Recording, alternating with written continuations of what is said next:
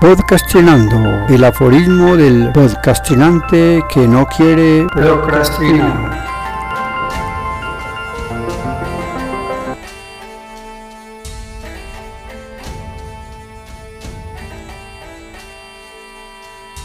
Aforismo número 13 de la cuarta temporada. La música divina se produce cuando al techo caen gotas de lluvia. Lo que se narra a continuación está basado en hechos reales. Techos campesinos. La condición humana nos ha hecho sedentarios y nómadas. Hoy en día existen personas que se dedican a recorrer el mundo, ya sea en moto o en vans vivienda, para darle continuidad a ese estilo de vida que heredamos de nuestros antepasados. Es una costumbre que se ha arraigado el tener un techo, una vivienda, aunque fuera una simple boma. Lo importante es guarecerse las inclemencias del clima. Así, la tierra ha sido una de las luchas por su posesión. El dueño de grandes terrenos de ellas suele ufanarse recorriéndolas sintiéndose un sedentario errante, tanto así que no alcanza a notar la presencia de invasores que, una vez desembarcados en la playa, sientan su posesión en una pequeña porción de tierra en la ribera. Reciben visitas de sus familiares y se va ampliando ese núcleo, lo que hace que se constituya en un caserío donde todos se conocen y comparten el mismo linaje. La vereda Vile es un caserío de aproximadamente 48 viviendas, en su mayoría de la misma familia, cuyo nombre se le atribuye a uno de los cronistas por allá en 1536, mientras cubría la ruta Santa Marta-Nueva Granada por el río Magdalena, el señor Gonzalo Jiménez de Quesada escribió sobre la piedra negra. Vile así, enorme como era, del tamaño de un huevo de dragón, pero con el calor se veía negro o quemado. Eso queriendo decir que la vio, contrajo las dos palabras y quedó Vile. Otra versión sobre el nombre indica que los conquistadores mareados de tanto viajar por el río Magdalena veían chozas indígenas y hacían un par en el camino para tomarse un respiro y vomitar todas las bilis que tenían. Los indígenas le entendían vile, cada que vomitaban y que de pronto así se quedó, vile. El caserío está ubicado a 45 minutos y unos 21 kilómetros de la cabecera municipal, Venadillo, famosa por su tradicional avena tolimense, sus picadas que dan a la entrada del parque principal, el fenómeno turístico por excelencia. Es un sitio que da tránsito a la capital tolimense y ruta obligada para los que se dirigen a la capital de la República desde el centro del país. Deja mucho que desear el estado de la Ruta 43 que conduce de Ibagué al municipio de Ambalema, ciudad colonial vecina de Venadillo. Entonces uno, para evitar en mucho la cantidad de huecos que tiene esa vía, hace un paso por la hacienda Boluga, que es una carretera destapada pero corta mucho el paso y el tiempo de ingreso a la vereda.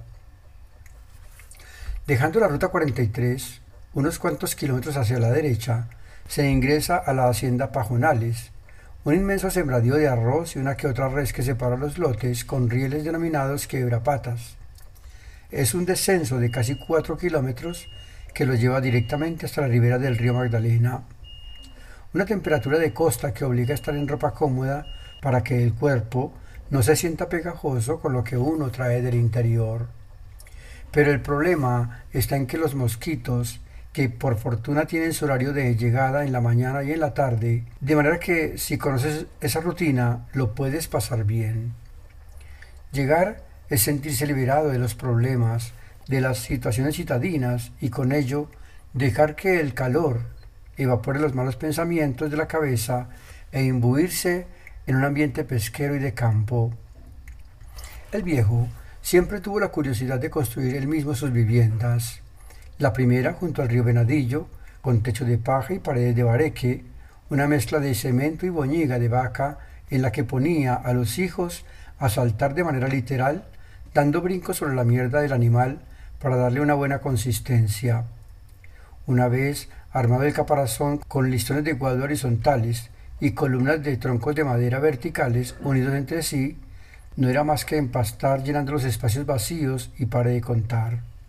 Con paciencia y todos en la tarea, la situación se llevaba a buen término en pocos días. Allí se sentía la frescura y el ambiente campesino, con la producción de pan comer y lo que salía a pedir de boca para vender en el pueblo. La última casa la construyó de la misma manera. Pero un día que estaban en la cocina, que, como dije antes, era un cuarto separado de la casa para dar más comodidad y amplitud a la familia, ya con la luz instalada por el municipio, a eso de las seis de la tarde, vieron entrar por la puerta una luz naranjada y oyeron el chisporroteo de la leña ardiendo sin alcanzar a sacar nada de la vivienda, ni una sola cobija, ni siquiera la radiola que tenía en el zarzo empolvada de tantos años sin uso, porque con la llegada de la luz no se necesitaba poner a funcionar una cosa con baterías. La razón, un cortocircuito producto del mal empalme de cables pelados. No tenía mucha experiencia el viejo con eso de los cables de luz y poco conocía de la cinta aislante. Entonces llegó el alcalde, ofreció ayuda humanitaria, que apenas se quedó en fotos y con seguridad la plata que destinó se quedó en el papel y se la gastó en otras cositas. Esta vez los hijos ya tenían la edad suficiente para auxiliar tan penoso trance. Le construyeron una casa digna, de material citadino, con adobes, cemento y, por qué no, el techo de zinc. El techo de zinc es una caja de resonancia y hacía de los cuartos verdaderos hornos de una temperatura de 40 grados centígrados en el interior. Allí los ventiladores son una bendición. En las noches el viejo se ponía a entretener los hijos con esos cuentos de la madre monte, los entierros, las ánimas del purgatorio, incluso el cuento de Mariangula de una manera tan melancólica y espeluznante que los dejaba apretujándose unos contra otros. Entonces salía y cogía un puñado de arena y piedras pequeñas y las tiraba por encima del techo. Luego entraba y preguntaba ¿Qué fue eso? Y los hijos corrían a abrazarlo del susto. Otras, el rayo de la luna se colaba por los huecos del techo marcando el sistema de rotación de la Tierra. Pero cuando llovía, esa caja de resonancia era la música blanca que los adormilaba y arrullaba plácidamente, sin preocuparse por las gotas de lluvia que se colaban por esos huequitos que marcaban la rotación de la Tierra, pero que ya no se metían gracias a que las nubes, cuando el cielo está cubierto, no la dejan pasar.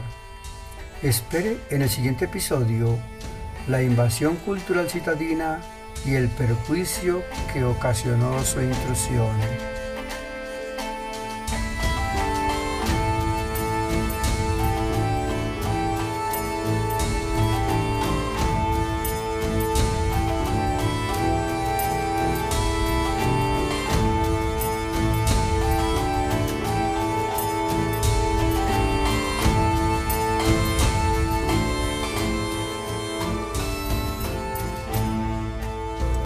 Aquí, podcastinando.